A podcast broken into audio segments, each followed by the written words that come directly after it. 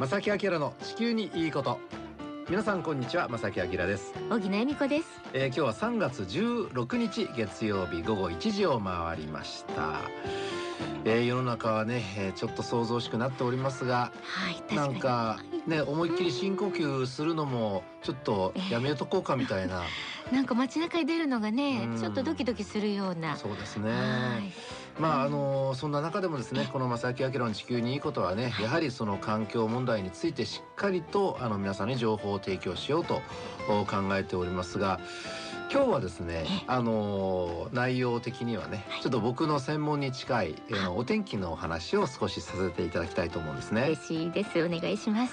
今シーズンですねこの冬えは異常な暖冬でしたよえ、ね。はい。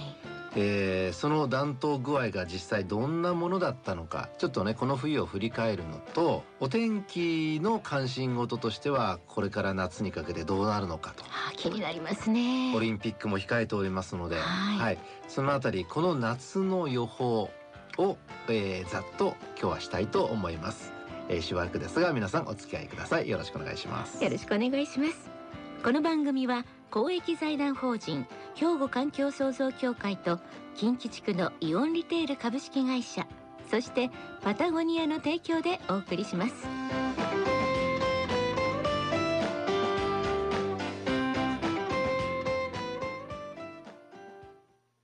兵庫環境創造協会地球温暖化防止自然環境の保全再生子どもたちへの環境学習など皆様と共に身近な暮らしの中で地球環境を守るための取り組みを進めています。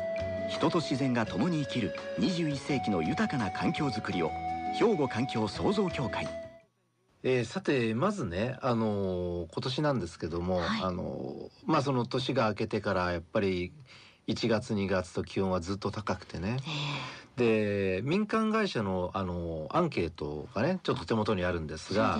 はい。まあ、この冬の暖冬これを振り返ってですねあの生活皆さんの生活にどのような影響がありましたかっていうアンケート全国対象で、えー6612のサンプルの、まあ、結果なんですけれども、はい。えー生活へ影響、えーなかったそれからいい影響があったそれから悪い影響があったこの3つなんですねええ。一番多かったのは何だと思います？うーんやっぱりあったかかったからいいのかなっていう感じもするんですけど。生活への影響はなかったという投票あの回答が55%ああそうですか。でいい影響だったが33%、なるほど。うん、で悪い影響が12%とやっぱり少なかったんですね。地域によっても違うと思うんですけれども、まあ神戸とかね兵庫この辺りですとあのね雪がないと困るとかあの何がないとっていう季節的なものにあまり振り回されることがないので、比較的そういう感じなのかなと思ったんですけそうどね。それとねええあのもともと雪の多いはい。えー東北地方、えー日本海側北陸地方、えそこのねデータもありましえてえ、え。ー秋田県がですね、えはい。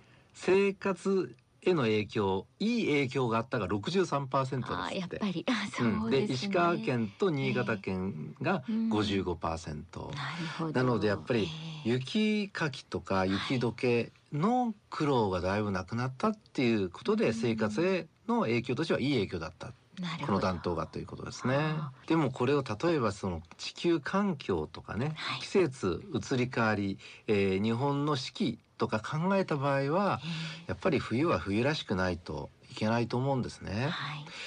なのであのそういう意味ではあまり喜ばしいことではないという一面もあるというのはぜひどこ、うん頭の片隅にはね置いとかなきゃいけないかもしれませんね。そうですよね。ええさてそのねこの冬の、えーその暖冬状況なんですが今日はねその話を少し前半にねお届けしたいと思うんですがええ気象の世界ではお天気の世界では、はい。まあ春夏秋冬って4つの季節ありますよね。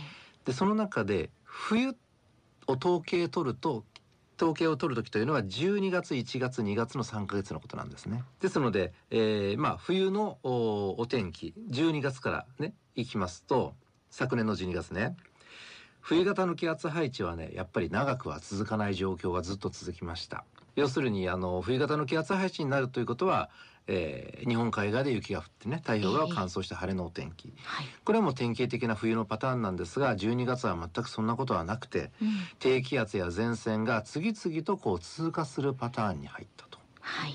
うん、冬型になっても本当に一時的だったりとかねええで低気圧高気圧次々と通るということは天気は周期的に変わっていったんですね。これが昨年の12月の特徴でした。はい。でこうなると寒気の南下のタイミングがないのでやっぱり温あの気温は高かったんですね。うん。でよくよく考えますとこの周期変化天気の周期変化って1年のうちでどの季節が一番多いと思いますか？平年だと。一月ですか？1月ですか？いや、わかんないですけど。1月はねやっぱり冬型の気圧配置になるのが普通なんですね。で。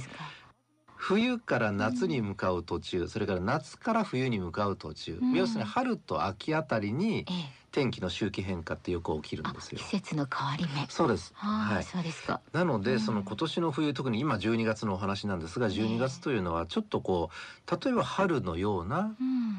気圧変化をしていたという。ことになりましたなってしまいまして、はい。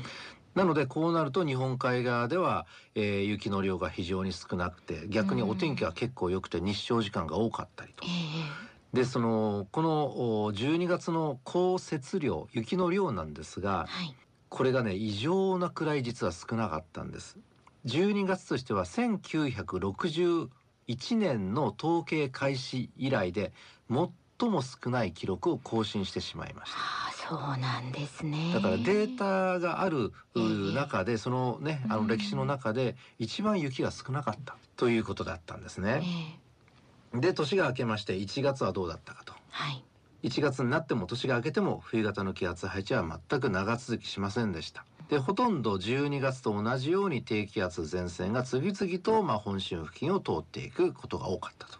なのでまあその春のような気圧の動きをしていたということですよね。寒気のなんかはほとんどなかったと。いうことで実はですねこのええ1月もはい。統計開始以来最も雪の量が少なかったと。ですから2ヶ月連続で観測史上最も雪の少ない月だったということですよね。でこうなるとやっぱりスキー場とかね、はいその冬に降る雪で成り立っている、まあ、経済ええ。は大打撃なわけですよね。そうですよね。オープンしたのかどうかも分かんないままもうねうんあの今シーズン終わりみたいなねスキー場がたくさん出てしまったと。そうですよね。ええうん、そして先月2月はい。先月どうでしたかね？ちょっとお天気ふ実際振り返ってみるとどんな印象ありますか？いやもうやっぱり暖かいイメージが。暖かいイメージ、はい。うん、平年では1年のうちで一番気温が下がるのが1月の下旬から2月の頭ぐらい。平年ではね、えなので大体2月の頭ぐらいってその年の冬の寒さの底になるんですけど実際どうだったかというと、ええ。やっぱり2月になってもですねあまり寒気が強いえー寒気が強く南下することっていうのはあまりなかったんですね。えやっぱりそうですか。あの冷えた日は確かにあったんですが、ええ。ですけれども例えば最低気温が氷点下になるいわゆる冬日。ええに今年ならなかった例えば神戸はならなかったんですね冬日なかったんですね。そうですうんか。氷点下にならなかったりしてるので、えやはりあの2月も暖冬傾向はまあ顕著な形で続いてしまったと。えうん。で天気傾向をねお話しすると高気圧低気圧が次々と交互に通過していったとですからこれも天気の周期変化。ですよね。えであの最近よく言われてるのはねあのなんでしょう夏はまあ特に暑い印象があってえ、はい。でいきなり冬になって秋とかね春がもうなくなったんじゃないってうん最近すごく短いと例えばええ紅葉の時期も本当に短いし、はい。桜も開花したと思ったら数日で満開迎えて散ってしまったりとかね、はい。冬と夏しかなくて春秋が本当に短くなってるとうん。冬に、えーならなければいけない気圧配置がほとんどなくてはい。春のような気圧配置になっているというふうに説明できると思うなるほどなのでうんだから、まあ、春と言えるのかその、うん寒気が全然あ流れ込んでこない気圧配置がずーっと続いているとええ冬から、まあ、春にかけて。はい。っていうことなんですようんね。だから春がなくなるんじゃないですかという質問に対しては、うんそういうことは多分ない。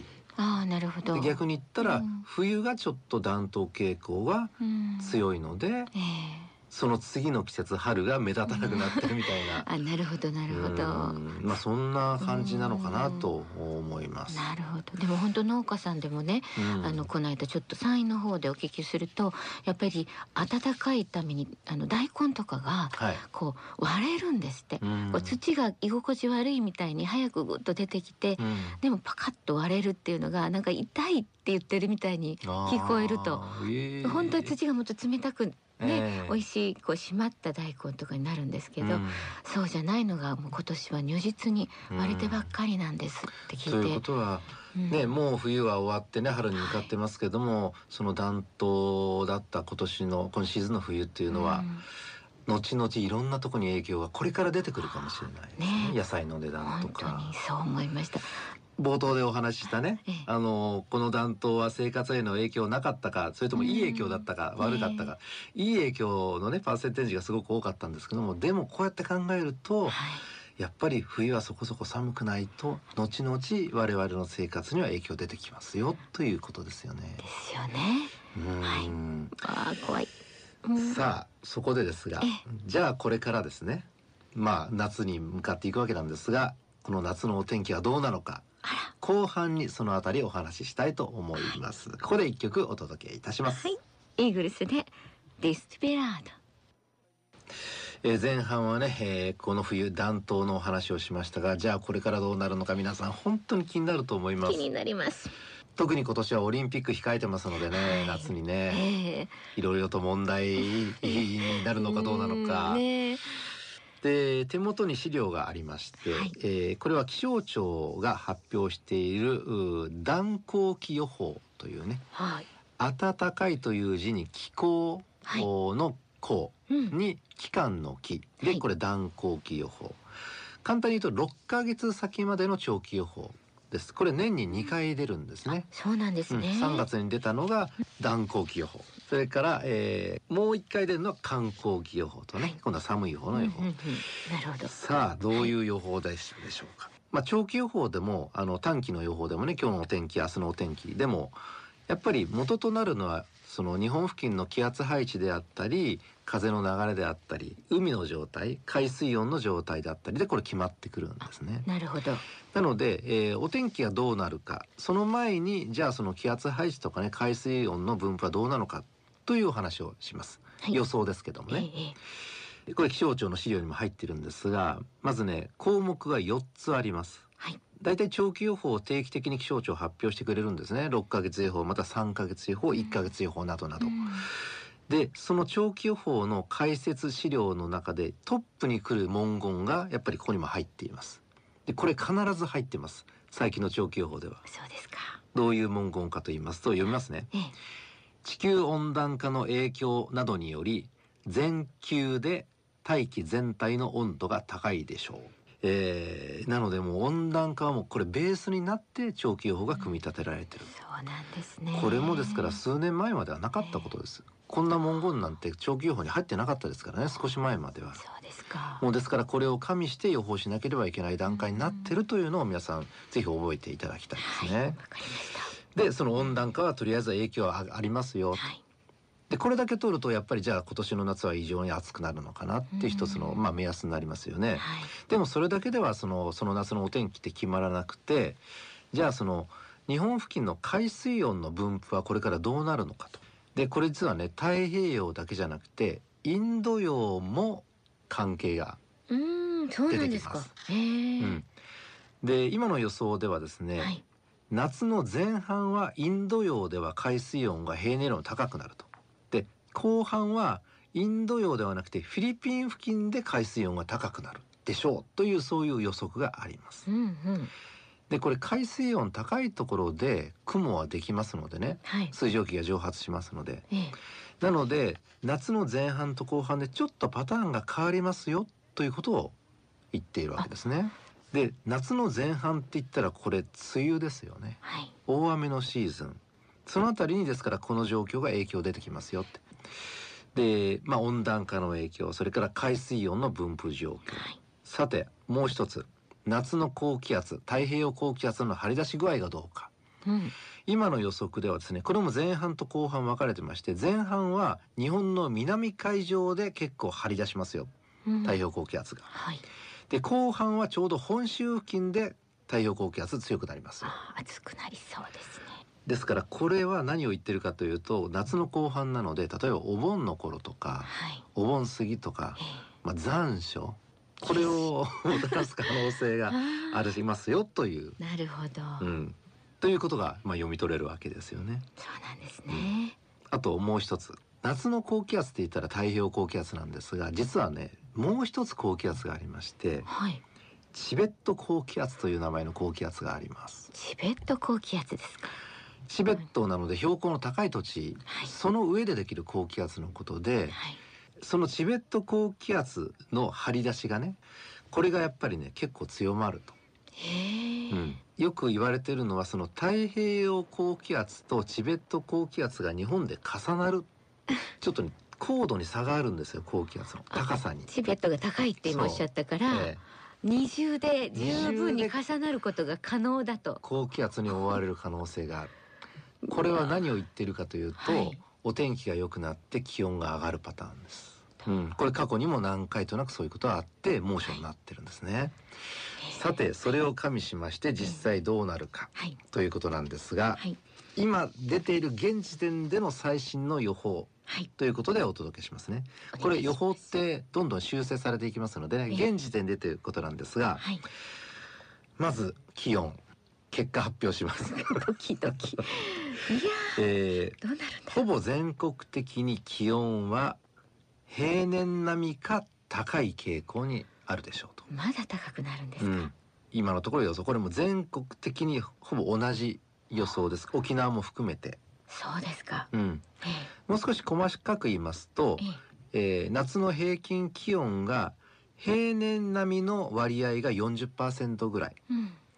高くなる割合が40%ぐらい。うん。逆に低くなる場合が20%ぐらい。なので平年並みか高いでしょうという予測なんですうなるねほどなるほど。